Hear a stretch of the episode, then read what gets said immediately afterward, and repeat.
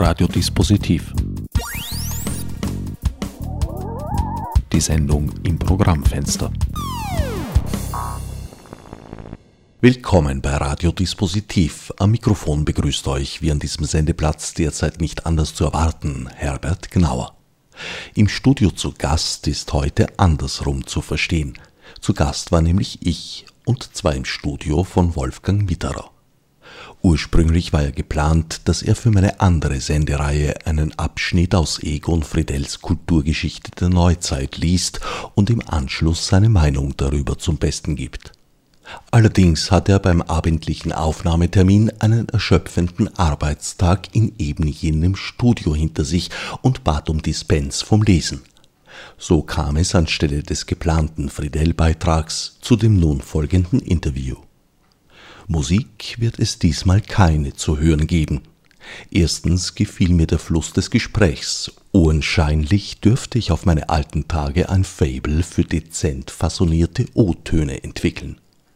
Zweitens plane ich, diese Sendung wie gewohnt online zu archivieren, ohne dafür Lizenz oder andere Gebühren zu bezahlen. Die diesbezüglichen Vereinbarungen zwischen Radio Orange und den diversen Verwertungsgesellschaften beinhalten leider nach wie vor ausschließlich die Live-Sendung per terrestrischer Ausstrahlung und Webstreams, nicht die, wie es so schön heißt, dauerhafte Zurverfügungstellung in einem On-Demand-Archiv. Bis dato konnte bedauerlicherweise noch keine andere Regelung getroffen werden und nach 15 Sendungen zum Themenkreis Kunst, Recht und Internet kann ich nicht gut behaupten, darüber nicht Bescheid gewusst zu haben. Noch dazu, wo Wolfgang Mitterer als Aufsichtsratmitglied der Austromechaner solchen Verstoß nicht gutheißen kann, selbst wenn er vielleicht wollte. Zum Zeitpunkt des Interviews hatte ich mich dieser Thematik übrigens noch nicht angenommen, sonst wären ihm einschlägige Fragen dazu wohl nicht erspart geblieben. Die Musik zum Text folgt daher in einer eigenen Ausgabe Montag nächster Woche, wiederum 10 bis 11 Uhr, die dann leider nicht archiviert werden kann. Allerdings wäre es engagierten Hörern und Innen durchaus erlaubt, diese nächste Folge mit dem musikalischen Soundtrack als Privatkopie aufzunehmen und sich aus diesen beiden Sendungen dann eine persönliche Schnittversion anzufertigen. Listeners Cut sozusagen. Wolfgang, du bist als Musiker ein Wanderer, möchte ich gar nicht sagen zwischen den Welten, aber in vielen Welten. Deine Herkunft ist, wenn ich richtig informiert bin, einerseits aus der volkstümlichen Musik, du bist in Tirol aufgewachsen, und andererseits die Sakralmusik hat eine große Rolle gespielt, wenn ich mich nicht täusche. Ich, war Organist in meinem ganz, also schon als, als kleiner Junge, also mit sechs Jahren die erste Messe gespielt. Das hat sicher eine Rolle gespielt, aber die äh, Volksmusik, naja, sofern man halt im Kirchenchor dann auch äh, mit diesen Landleuten zusammen ist und gemeinsam singt und so, aber ich habe nie eine, äh, äh ich habe nie Zither gespielt oder Hackbrett oder sowas und äh, äh, Stubenmusik betrieben. Auch nicht Blaskapelle im Ort? Nein, ich habe dann Trompete gespielt und äh, Trompete im Stadtorchester gespielt mit so Brahms-Symphonien und dergleichen. Also wie ich jung war, mit 14. Also doch kein volkstümlicher, da habe ich mich getäuscht, Zugang, aber ein sehr praktischer. Na, gelernt, sozusagen, gelernt, studierter. Ist, ist, ist, ist eigentlich praktisch, äh, hilf, äh, ist hilfreich, wenn man die Sachen dann irgendwann ein bisschen lernt. Du hast einfach begonnen, ein Instrument zu lernen? Genau, also mein Vater war äh, Dorfschullehrer und Organist dort und der hat mir das beigebracht am Klavier, ein Lied zu begleiten, also ein Kirchenlied. Und äh, habe dann einen Satz gesetzt und da habe ich das halt gespielt und das geht dann weiter, üben, üben und irgendwann muss man schon wieder abtreten von der, von der Welt. Einer der seltenen Fälle, wo ein Vater-Sohn-Lehrer-Schüler-Verhältnis funktioniert hat? Naja, gut, mit sechs Jahren sollte das irgendwie schon noch funktionieren, wenn das Kind sechs Jahre ist. Ja. Ich glaube, die Probleme starten dann eher mit 12, 14, am Land zumindest. Ja. Also wie ich gesehen ja. habe, wie meine Tochter, meine damals, ich weiß nicht, vierjährige Tochter, glaube ich, im Voltigierkurs, weil schlechtes Wetter war und man nicht aufs Pferd konnte auf dem Platz, auf einem Holzbock der Turnübungen gemacht hat, äh, mit großem Vergnügen und ich mir gedacht habe, wenn ich das von ihr daheim verlangen würde, würde sie mich für wahnsinnig halten. Ja, Klar, also das war nicht so einfach. Also das war schon äh, Knute und Peitsche, würde ich sagen. Also im Verlauf dann so zwischen 8 und, und 14, 15, dass man täglich diese Stunde übt oder sowas. Ne? Also ich durfte natürlich nicht Fußball spielen gehen, bevor ich nicht äh, Klavier geübt hatte oder Orgel. Ja, aber gut, hinten auch bin ich Ihnen dankbar dafür, äh, weil ich etwas gelernt, was, wovon ich jetzt äh, äh, leben kann. Da warst du aber immer noch in einer Art Amateurbereich tätig. Ja klar, Amateur, also Amateurbereich äh, ist, man, ist wahrscheinlich tätig bis äh, nach dem Studium und, und eigentlich, äh, wenn man äh, ein bisschen forscht und äh, neue Dinge entdecken will in der Musik und in der, in der, in der Systematik von, äh, von dem ganzen Werkel an sich, bleibt man Amateur oder Forschender und wofür man nichts bezahlt bekommt in dem Sinn. Was ist denn der Profi? Ich meine, ein Profi hat einen Manager und einen Major hinter sich, das bin ich nicht. Das war jetzt die eine Welt, die klassische Welt, wie man so sagt, landläufig, obwohl jetzt nicht Klassik als äh, kulturelle Epoche betrachtet, sondern als landläufiger Begriff. Wobei es im Land nicht viel Klassik gibt, also das ist eher stadtläufig, würde ich sagen. Ne? Die andere Welt, in der du dich bewegst, ist die der zeitgenössischen Musik. Und das ist auch wieder eine, eine riesige Angelegenheit in sich. Natürlich ist die Musik extrem explodiert im zweiten Hälfte des 20. Jahrhunderts in alle Richtungen. Jazz, alle das Produzieren, das Produzieren, Pop, äh, das äh, CDs, Schallplatten, alles in, äh, elektronische Musik. Und die sogenannte kleine Nische der zeitgenössischen Musik oder neuen Musik in der Klassik, ist eine Nische. Da gibt es ein paar Festivals in Mitteleuropa und, und vielleicht noch hier und da ein paar Möglichkeiten in Konzerthäusern äh, auf der restlichen Welt was zu machen, aber das ist es schon im Prinzip. Ne? Aber es ist natürlich die Nische, wo, die einzige Nische, wo man ohne Kontrolle und ohne äh, äh, ästhetischen Auflagen äh, wirklich machen kann, was man will und ausprobieren kann, was man will. Ne? Das kann man auf dem Jazzfestival, nicht auf jedem Jazzfestival, äh, äh, aber auf jedem Festival für zeitgenössische Musik, wenn du eingeladen wirst, äh, schaut dir niemand mehr über die Schulter, was du dann letztendlich bringen wirst. Ne? Hat jedes Jazzfestival seine eigene Jazzpolizei? Auf jeden Fall. Das ist dort sicher noch extremer. Ja. Aber gut, das ist auch äh, eine gewisse Art eine Verwirklichung eines Intendanten, der irgendwo Programm macht, dass er seine, seine Dinge zeigt, die, die, auch, die er auch gern hat. Ne? Also, oder, oder sein Team gern hat, ne? gerne hören wird. Das ist irgendwie logisch. Wie ist die zeitgenössische Musik bei dir aufs Tapet gekommen? Ist das im Rahmen des Unterrichts gewesen? Oder? Letzten Endes also beginnt das mit den äh, Studium von Stücken äh, äh, in, aus der Literatur. Also von Bach über Reger bis äh, Ligeti oder Messiaen Ligeti und äh, das Kennenlernen der verschiedenen Notationsverfahren und das, das, das überhaupt das Denken über, äh, über Kunst und, und Sprache in der jeweiligen Zeit und das Studium und dann irgendwann wahrscheinlich ein paar CDs und Konzerte dann natürlich. Studium hast du dann in Graz angefangen und ich glaube in Wien weitergeführt. Genau. Ja, ich bin nach Graz gegangen, weil ich kurzfristig beim Bundesheer untauglich, also äh, nach zehn Tagen untauglich äh, äh, wurde. Und äh, da war es schon Mitte Oktober und da hatte ich keinen Studienplatz und bin nach Graz gegangen, Elektrotechnik studieren. Und ich bin auch bis dorthin noch nie mit einem Auto aus Osttirol heraus gewesen oder sowas mit, mit 18 und auch gleich mal um den Grazer Schlossberg gefahren, äh, bis ich bemerkt habe, dass ich äh, hier kreise. Und dann musste ich mir mal selber beibringen, wie, das, wie das mit einem Stadtplan funktioniert, äh, wie man den halten muss, dass man sich zurechtfindet in so einer Stadt. Ne? Gut, ich komme aus der Steinzeit, ich weiß noch, wie der erste Fernseher ins Dorf gekommen ist. Also der erste Asphalt, da war nur Schotter vorher, also aus einer Berggemeinde. Das ist so gesehen eine ganz lustige Wanderung von dort bis in die Kölner Philharmonie mit Nosferatu und Orgel und Elektronik. Also ich bin ein bisschen tiefer gelegen aufgewachsen, aber so von der zeitlichen Epoche gehören wir in dieselbe Steinzeit, glaube ich.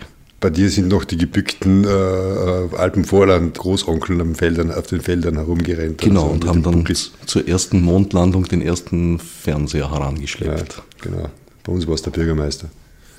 Der Bürgermeister persönlich. Genau. Gut, aber damals hat ja auch das Programm erst um 17 Uhr begonnen, österreichweit. Ne? Und das hat einen Sendeschluss gehabt, was eigentlich tröstlich war, wenn man sich heute so. Wahrscheinlich kurz hat. bevor es spannend worden ist, haben sie es aufgehört. Ne? Na, ich weiß nicht.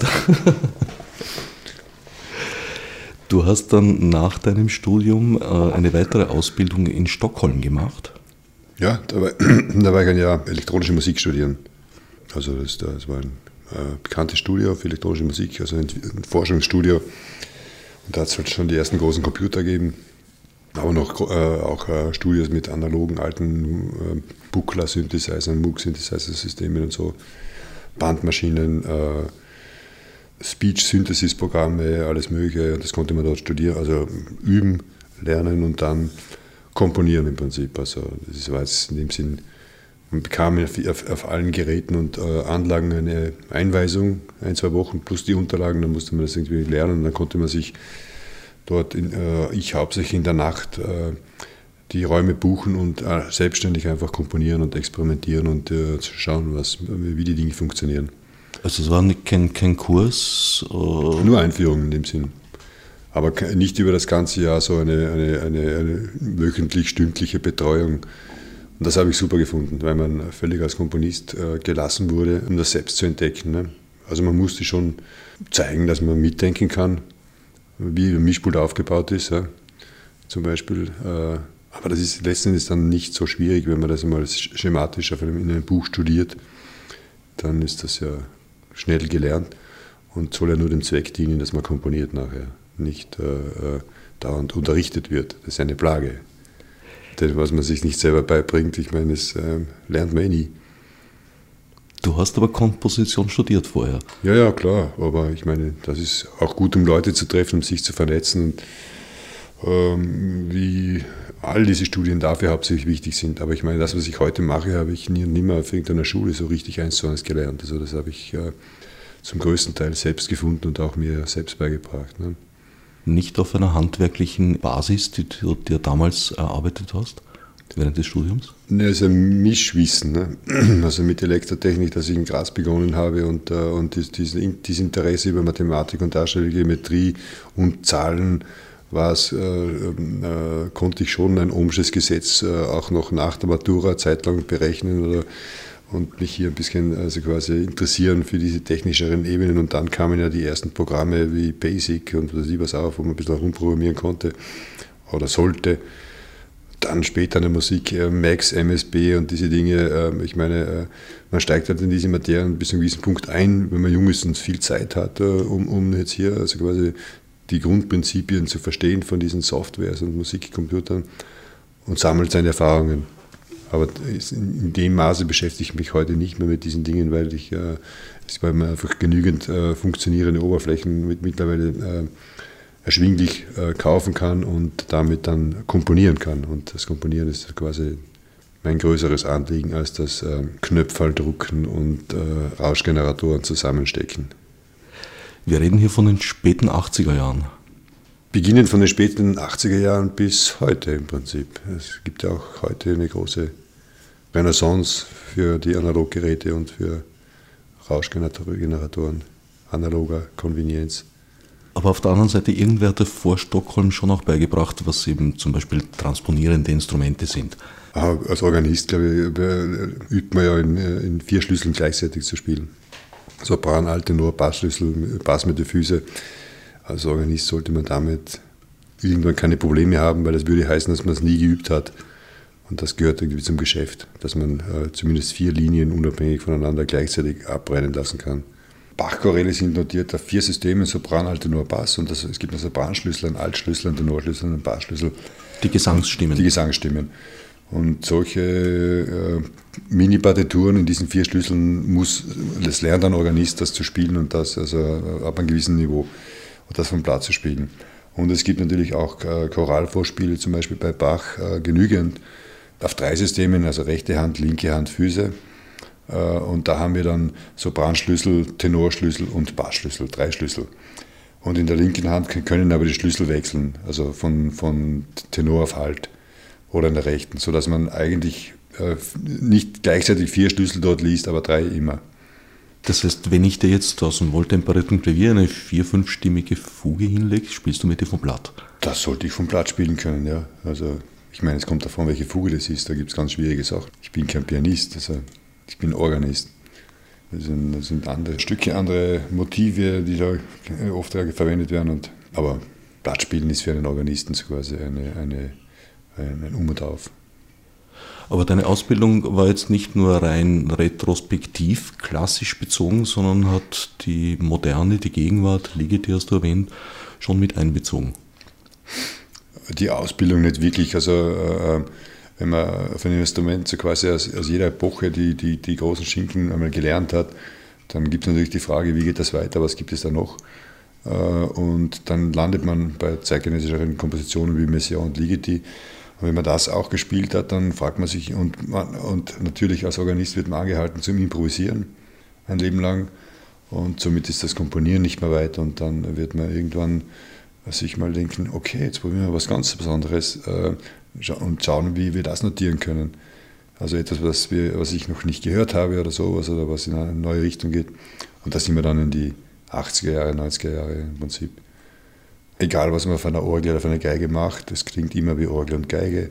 Also es ist ähm, in gewisser Hinsicht, in klanglicher Hinsicht äh, oder unter Umständen unbefriedigend, aber gepaart mit Elektronik, ähm, äh, äh, also Orgel plus zwei Lautsprecher ist eine super Kombination, ne? um äh, die Orgel auch von der Orgel wegzubringen, dass es nicht so ein permanent für eine Stunde lang ein klerikaler Kirchenorgel, äh, reiner Kirchenorgelklang bleibt, um es von dieser Literatur wegzubringen und äh, durch neue Zusammenhänge mit, äh, mit elektronischen Einspielungen gleichzeitig oder die man mit einem Keyboard steuern kann, zu einer ungehörten Musik zu kommen, ganz einfach. In meiner Wahrnehmung ist es jahrhundertelang sehr zentral unter anderem darum gegangen, die Klangvielfalt zu bereichern, Klänge herzustellen, die es vorher nicht gab. So sind neue Instrumente entwickelt worden. Haben wir heute einen Punkt erreicht, an dem jeder vorstellbare Klang auch erzeugbar ist? Ja, von Klavier, wenn man jetzt äh, die Präparat möglichen Präparationen eingrenzt, wahrscheinlich schon. Wenn ich die Präparationen, die möglichen nicht eingrenze, dann ähm, nicht, aber das sind jetzt Details. Ne? Also ein markantes Stück ist äh, das Stück von George Crump, ich weiß gar nicht, wie das heißt, da wird eine Wand auf einer Bühne äh, also aufgestellt in der Mitte mit einem Loch. Das Klavier steht links von dieser Wand und rechts von dieser Wand ist nichts. Und das Stück dauert so lange, bis zwei Arbeiter dieses Klavier links so zerlegt haben, dass es durch dieses kleine Loch auf die andere Seite rüber passt und all die Geräusche, die dabei entstehen und äh, die Aktion ist die Komposition und das ist natürlich typische 70er Kunstdenken und das ein, ein, diese Idee muss man einmal haben, das muss man einmal auf die Bühne gebracht haben, das, ist dann, das, das macht dann Sinn, das muss man auch nicht wieder machen, das ist schon beim Erzählen lustig, ähm, und, äh, aber es muss einmal jemand gedacht haben. Ne? Und das ist eigentlich schon der, der, der Endpunkt des Ausschöpfens der Möglichkeiten. Ne? Wenn man das jetzt rein klanglich sieht. Natürlich in der Kombination, in den Permutationen von den Tönen zueinander und in, im Gegenüberstellen mit Elektronik oder anderen Instrumenten wird es immer neue Möglichkeiten geben. Das ist unerschöpflich. Ne? Das wäre so, so, wenn man behaupten würde, jeder, jeder Stein würde gleich ausschauen auf dem Berg. Ne? Das ist in, ihr immer, alles schaut immer anders aus. Ne? Es gibt nichts, was gleich ist. Es gibt nichts, was gleich ist und äh, äh, wie ich gestern mit einem Freund festgestellt habe, wenn man am Äquator steht und die Erde sich in einem Tag einmal um die eigene Achse dreht, fliegt man eigentlich mit Schallgeschwindigkeit durch die Gegend. Lustige Vorstellung. Wie ist es dann am Nordpol? Steht man da? oder bei uns herum ist es da langsamer? Unter uns ist sowieso Luft oder nichts. Und mit welcher Geschwindigkeit fliegen wir dann um die Sonne? In einem Jahr gleichzeitig. Ne? Und so ist es wie mit den Tönen und den Steinen und den Menschen. Das heißt, die noch unbekannte Welt äh, noch nie gehörter Töne ist möglicherweise auch grenzenlos oder jedenfalls sehr weit. Prinzipiell ist sie, ist ist sie grenzenlos, auf jeden Fall. Aber wie weit ist jetzt zum Beispiel die Entwicklung im Instrumentenbau noch vonnöten, um diese Klänge, die man sich zunächst mal vorgestellt hat, dann auch herstellen zu können? Ja gut, ich glaube, nachdem das vor 100 Jahren aufgehört hat, sich zu entwickeln und außer dem Schlaginstrument in die, in die klassische Kompositionsweise nicht, und der Elektronik nicht wirklich was Neues gekommen ist. Und, naja, die äh, Synthesizer? Ja, die Elektronik, dort ist die, sind die Neuerungen. Synthesizer, elektrische Gitarren, äh, äh Computer, äh, Generation, alles das, Mikrofon, Aufnahme, äh, Sampling, äh, Mischen, Filtering und wieder rausschicken und, und dazu mischen. Das ist, das ist neu gekommen. Ne? Aber nicht im klassischen Instrumentenbau. Ne?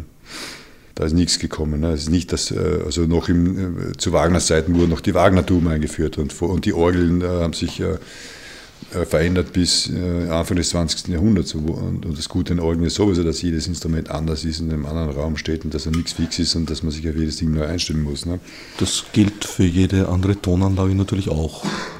Ja, aber kann ich, ich meine, Kassettenrekorder kann ich kaufen und überall hin mitnehmen, ist immer dasselbe. Aber er wird bei mir daheim anders klingen als hier in deinem Studio. Davon ist auszugehen, und, äh, aber wird nicht recht viel anders klingen, ob du den Knopf drückst oder ich den Knopf drücke. Was beim Geiger irgendwie, der auch bei dir anders klingt als hier, als hier bei mir irgendwie äh, schon einen Unterschied machen würde, ob du den Knopf drückst oder ob ich den Knopf drücke. Ne? Möglicherweise, also mit Sicherheit sogar. Ich sehe da schon eine, eine, eine Revolution, so beginnend Ende der 60er Jahre, eben mit dem schon erwähnten Moog-Synthesizer.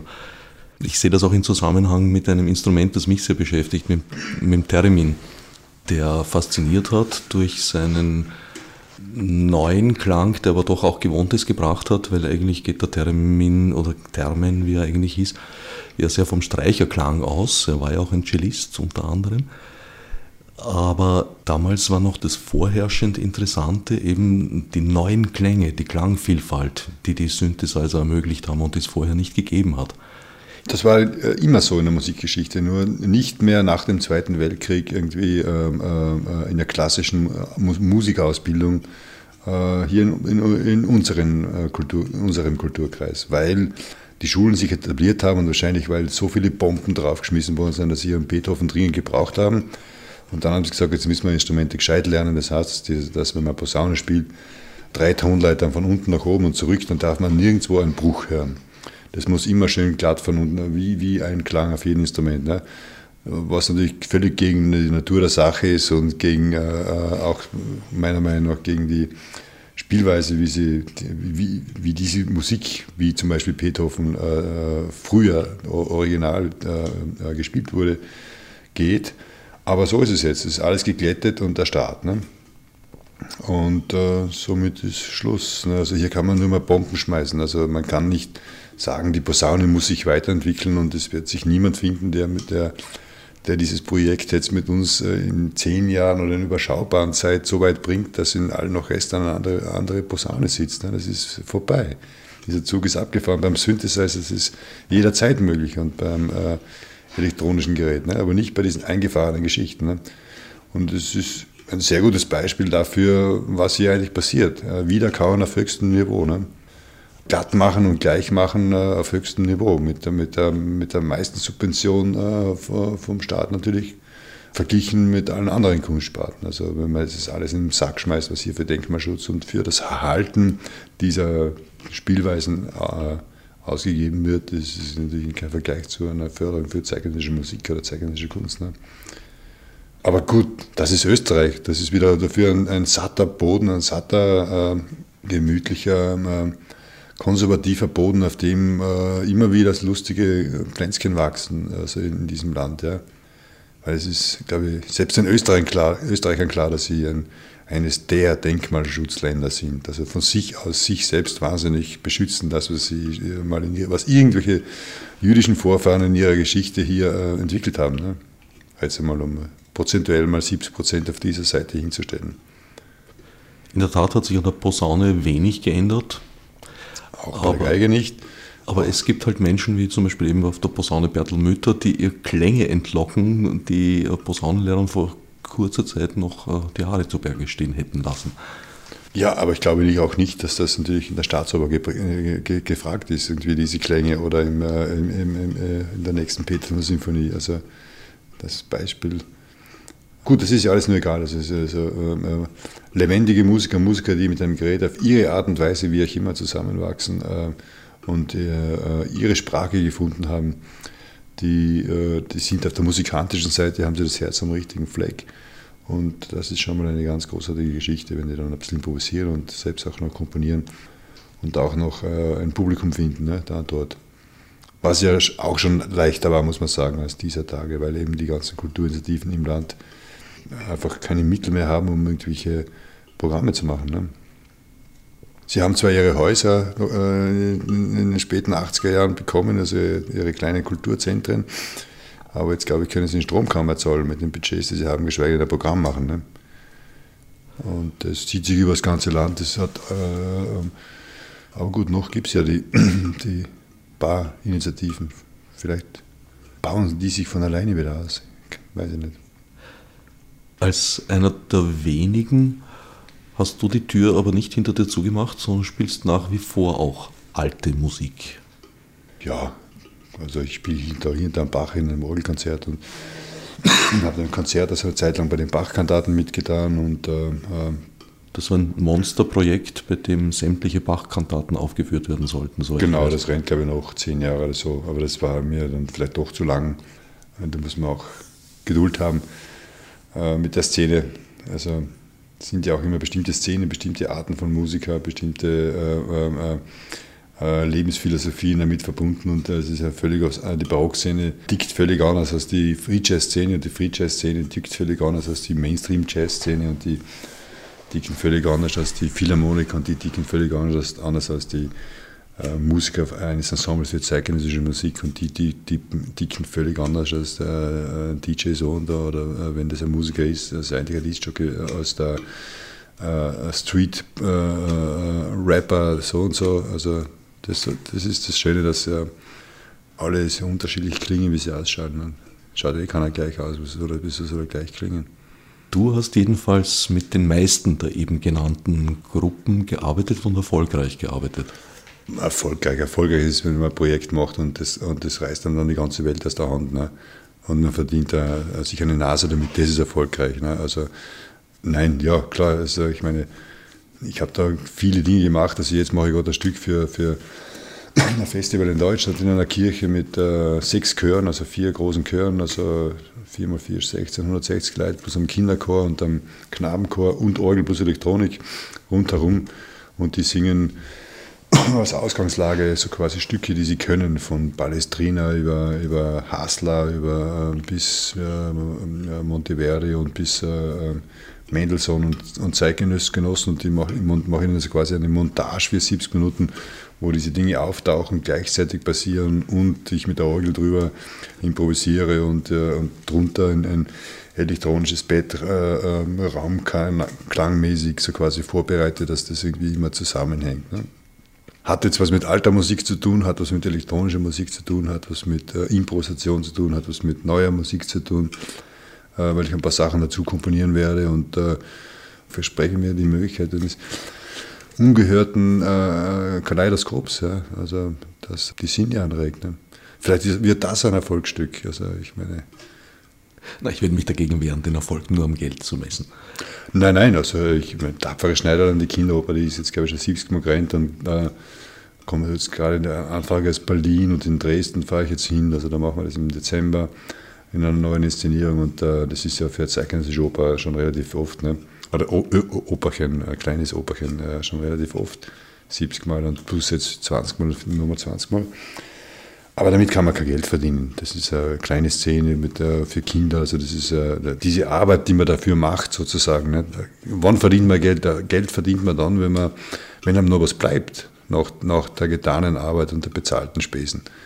Äh, das sind Zustände, da können zeitgenössische Komponisten natürlich eher nur träumen. Ne?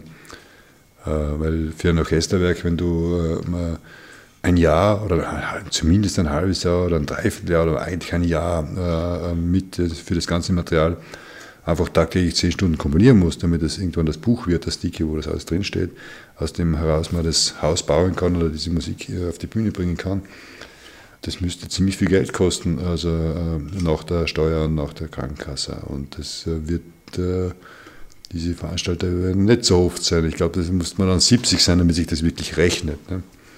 Das, also, ist, das sind Verlustgeschäfte, die du dir leisten kannst, weil du andererseits eine Konzerttätigkeit hast. Genau, beziehungsweise man muss halt schauen, dass man schnell arbeitet, man muss halt schauen, dass man äh, Equipment hat, äh, wo man schnell arbeiten kann. Man muss einen, einen, gewissen Fundus haben aus der Geschichte, also von vielen Dingen, die man schon probiert hat. Und äh, man braucht vielleicht auch dort ein paar Leute, die am zuarbeiten. Damit, äh, oft ist, ist, es besser, wenn man, äh, man sowas relativ schnell erledigt und man äh, subsourced äh, Dinge und man kann dafür andere Sachen noch machen, die eine Kleinigkeit auch noch bringt. Ne? Ein, ein, ein, Orgelkonzert, das in einem Tag erledigt ist. Ne? Das ist ja eigentlich kein Aufwand. Ja? Gut hinfahren, zwei Tage hinfahren, Retour fahren. Üben muss man sowieso nebenbei. Deine Anväter auf der Orgel waren teilweise verpflichtet, wöchentlich eine der Kantaten abzuliefern, die jetzt eben im Konzerthaus in zehn Jahren zur Aufführung wiedergebracht werden. Könntest du dir das vorstellen, unter so einem Druck zu arbeiten? Wie ist das überhaupt vorstellbar? Das sind ja im Grunde sehr komplexe und auch gar nicht so kleine Werke. Na gut, abgesehen davon, dass, äh, dass es leider oder Gott sei Dank nicht mein Anvater ist, der Johann Sebastian, ist es natürlich unvorstellbar, was die handschriftlich in, in welcher Geschwindigkeit, welche äh, enormen Mengen an Papier produziert haben, das auch noch so stimmig ist. Ja.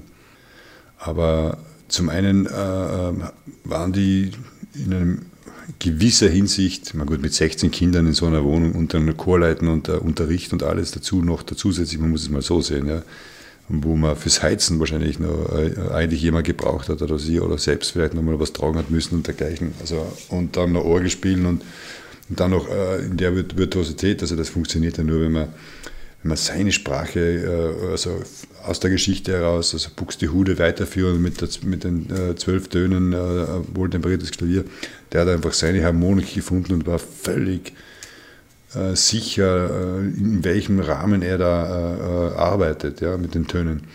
Da gab es keine Frage von wegen Cluster hier noch irgendwie eine nette Farbe oder, oder vielleicht noch irgendwie ein Kieselstein in das Cembalo hineinlegen, damit es hier ein bisschen herumraschelt oder sowas. Sondern da, da, das, die Systematik, in der komponiert wurde, war klar.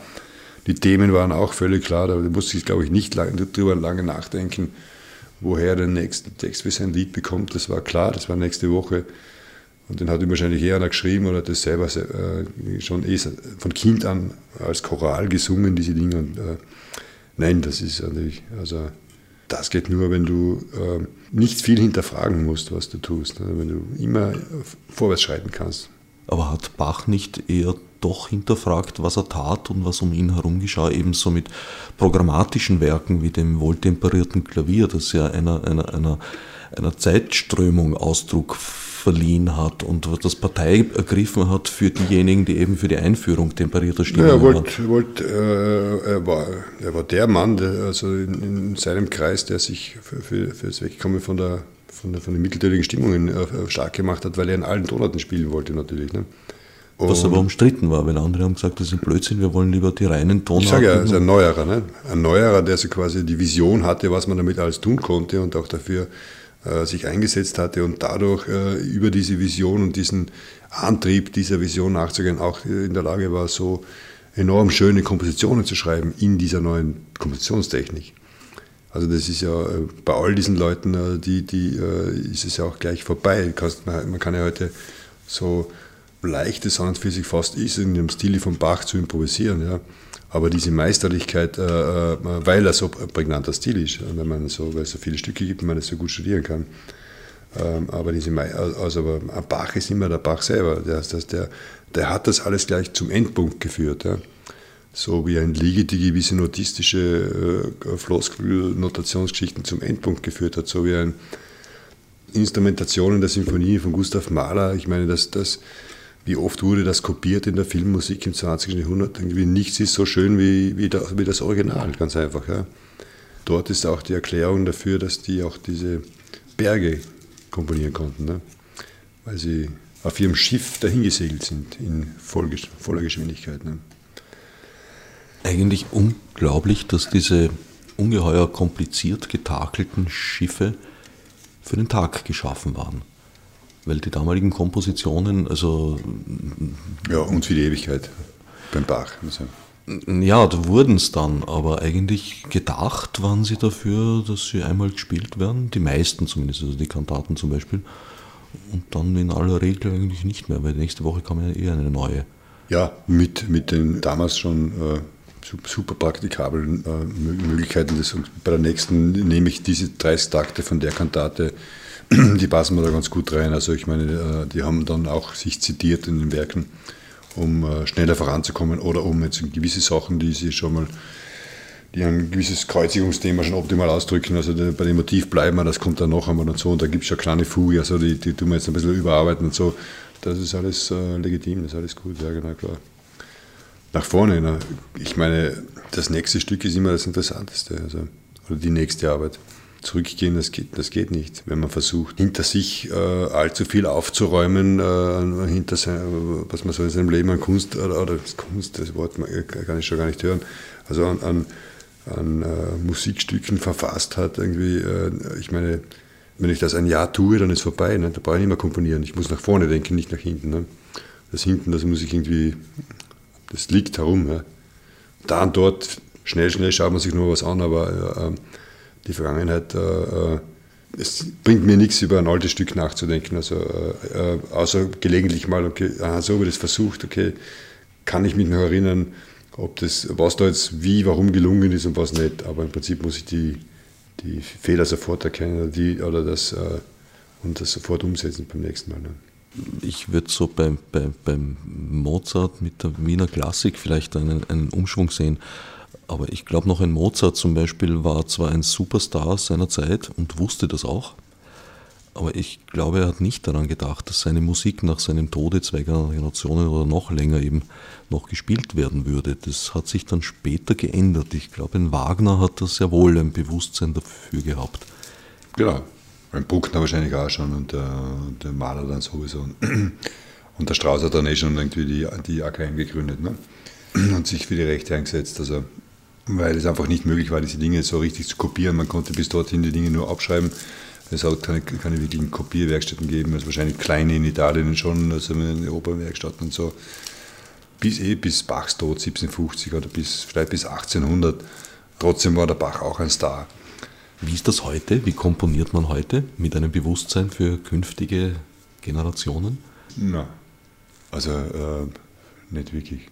Das ist ja eigentlich irgendwie, äh, also künstlerisch ist das Ganze ja eigentlich in den 50er Jahren irgendwie äh, nach dem Zweiten Weltkrieg äh, aufgegessen worden. Also das, eigentlich wurde der Kunstbegriff aufgelöst und eigentlich, äh, oder schon beginnend mit die Genre, die 1910 oder sowas, eigentlich ist der Kunstbegriff aufgelöst und wir und das, es ist vorbei, es ist abgeerntet, die Systematik, die man zurückführen kann bis zu den alten Griechen, ist durch, durch, durchwandert und ist, und ist nach hinten explodiert in die Vielfalt, über die, dann über die Kopierfähigkeit und in, in, also in der zweiten Hälfte des 20. Jahrhunderts äh, zur medialen äh, Verbreitung, zur Medienkunst, Internetkunst und so Also es gibt so viel mehr Kunstformen, während zum Beispiel sowas wie die Schmuckkunst einfach gestorben ist in den 80er Jahren. Ne? Bis in die 80er Jahre es noch äh, Schmuckkünstler gegeben, die über sie einen Schmuck gemacht haben, der aus Blei ist und so schwer ist, dass man ihn nicht tragen kann. Oder Schmuckkunst. Der Schmuck besteht aus einem Blatt Papier, wo ein Text oben steht wie der Schmuck ausschaut, aber der Schmuck kann gar nicht gebaut werden, weil der, äh, der Text in der Richtung keine Anweisung gibt. Und so, das ist typisch halt 60er, 70er Kunstdenken, Konzeptkunst, Konzeptart. Ne? Und somit äh, die Frage, ob man für die, also für die Nachwelt komponieren ist, ein bisschen, ich meine, gut, okay, wenn, wenn irgendeine äh, Oper, äh, wo, wo ich zwei Jahre gearbeitet habe dran, wenn es dann nach dem Tod auch nochmal aufgeführt werden wird, irgendwo wird sich mein Sohn freuen. Ja. Oder vielleicht auch die Nachwelt. Ja.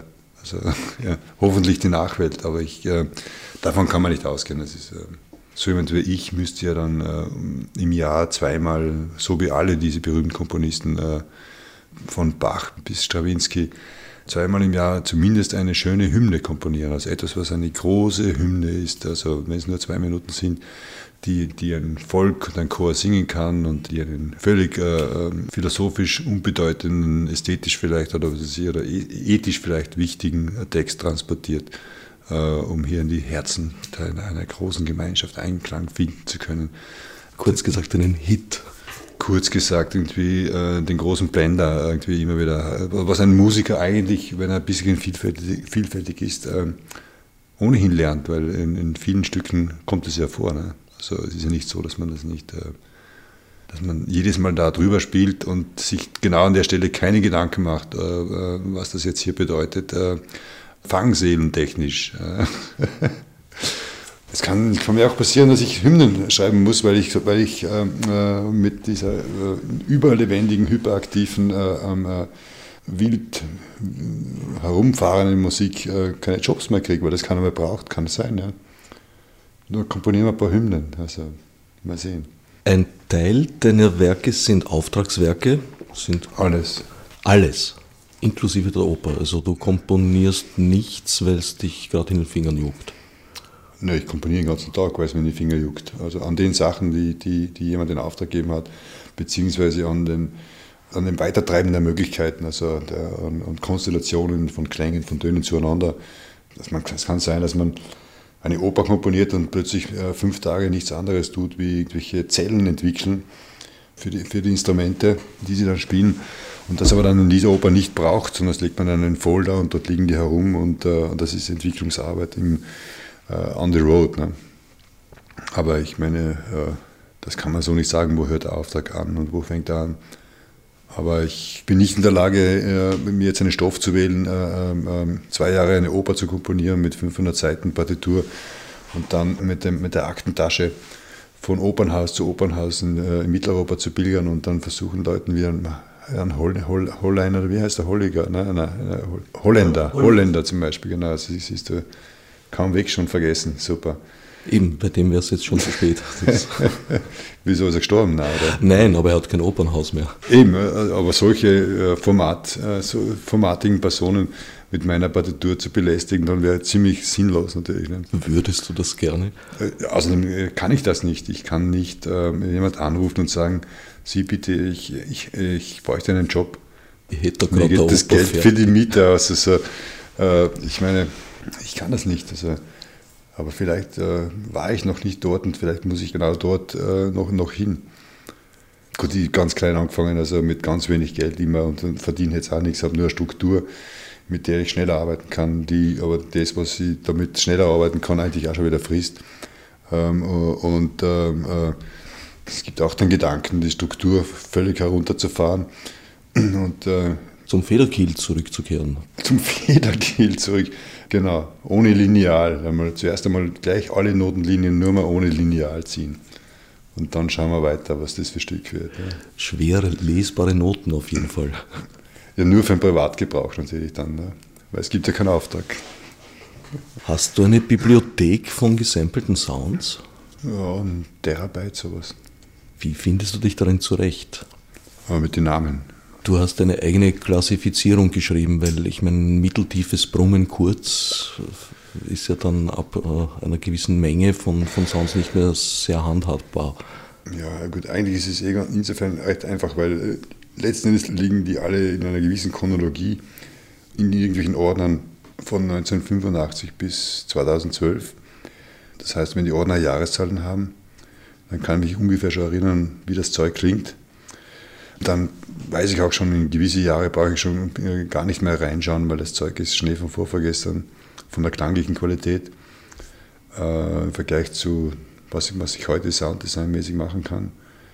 Beziehungsweise ein voll ausdesignter Sound, äh, den ich, was ich 2010 äh, produziert habe, mit dem kann ich vielleicht heute sogar weniger anfangen, als wie mit einem alten Sound, den ich versuche, dorthin zu bringen. Und, oder miteinander kombiniert zum Beispiel, ergibt sich der neue Sound sozusagen. Ne? Also spielen die alter, älteren Jahrgänge ja doch eine Rolle. Aber, aber äh, untergeordnet natürlich, ne? also weil die, die, die Geräte damals halt doch mit 16-Bit-Auflösung ja, maximal und also, wenn es da weiter mal zurückgeht, umso problematischer wird es. Ne? Früher noch mit Rauschen und dann eben mit, ähm, mit Bittiefe eines Klanges und mit dem jeweiligen Mikrofon. Also damals habe ich selber noch eben auch Klänge gemacht mit einem natürlich nicht so hochauflösenden Mikrofon.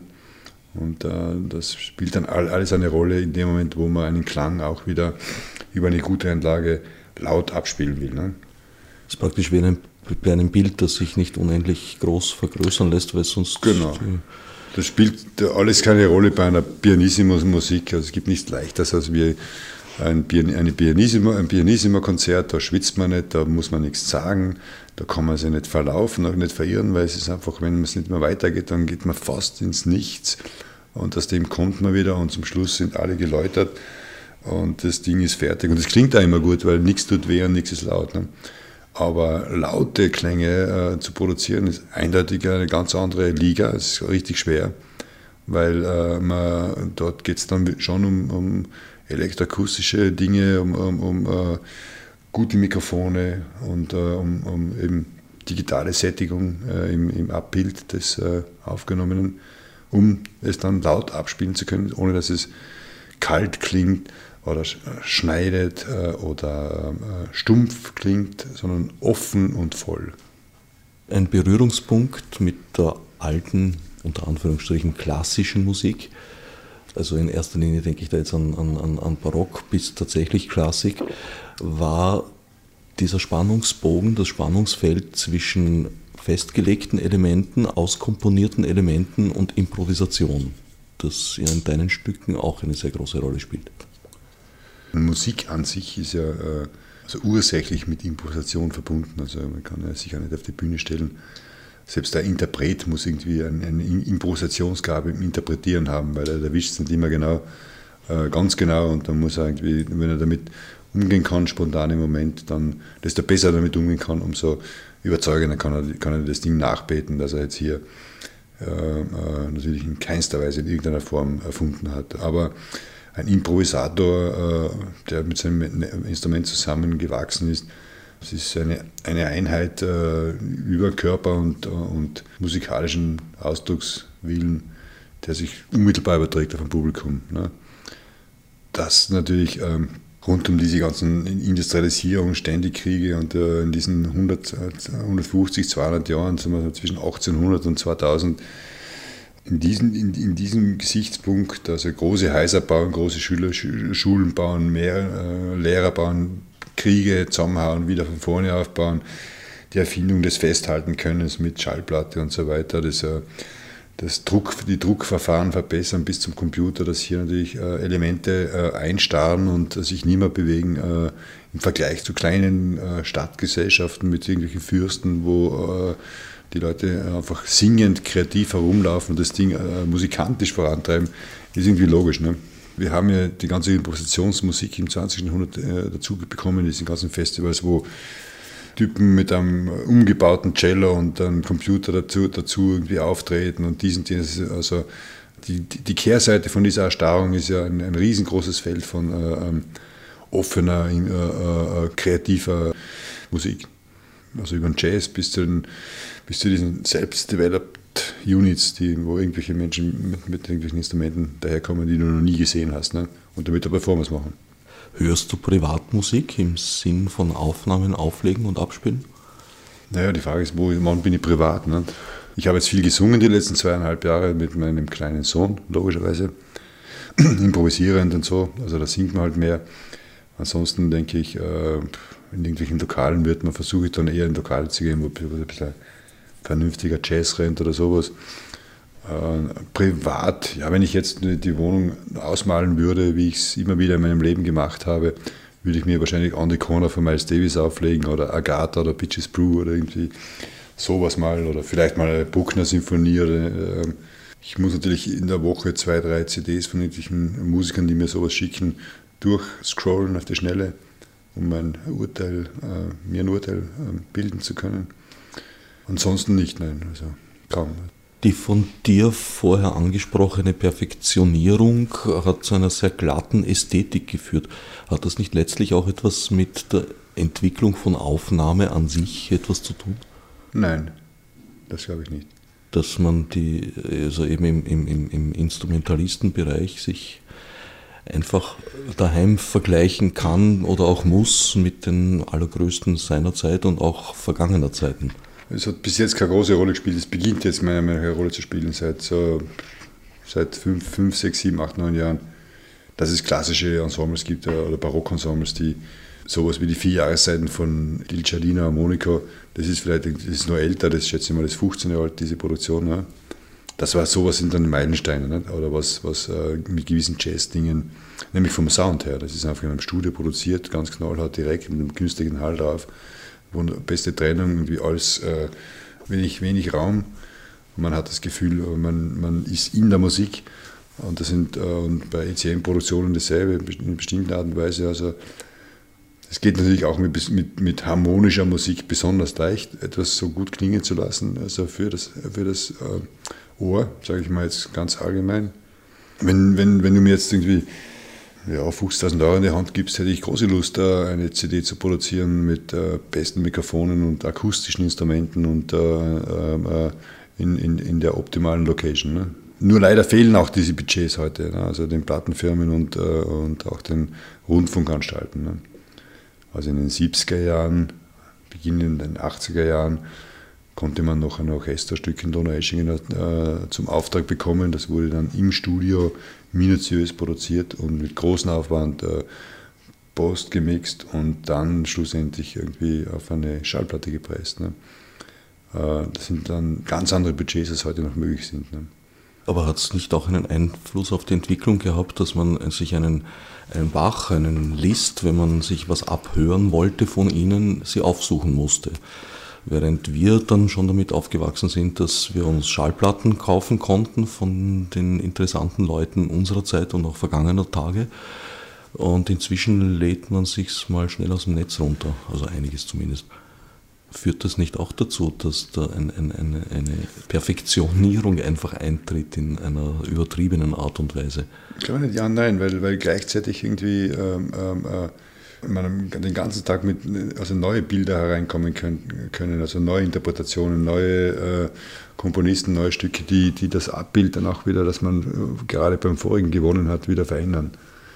Also Idealisierung und so weiter wird wahrscheinlich früher äh, mit Sicherheit äh, Ärger gewesen sein im, im, Groben und Ganzen. Also, Dadurch, dass man es nicht überprüfen konnte. Genau, dass man hinfahren musste und dann dass der Mensch da zwischen den Noten, die ich eigentlich anschauen wollte, dann noch der große Komponist dazwischen steht und der mir eigentlich hindert, genau drauf zu schauen, weil ich so aufgeregt bin, weil der große Meister neben mir steht und so. Und dann muss ich wieder weg und kann mir nichts mitnehmen.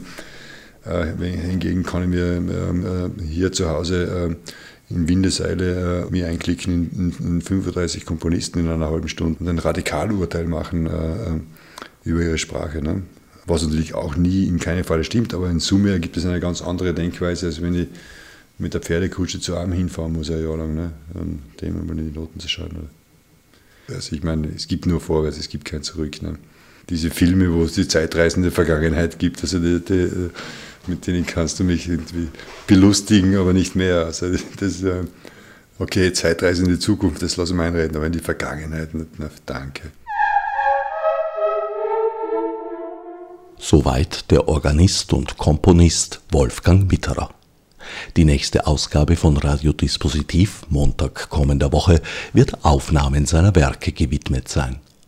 Danach, also Montag in 14 Tagen, werden wir zum Ernst des Lebens zurückkehren und uns wieder ein wenig dem Dauerthemenquell Kunst, Recht und Internet widmen.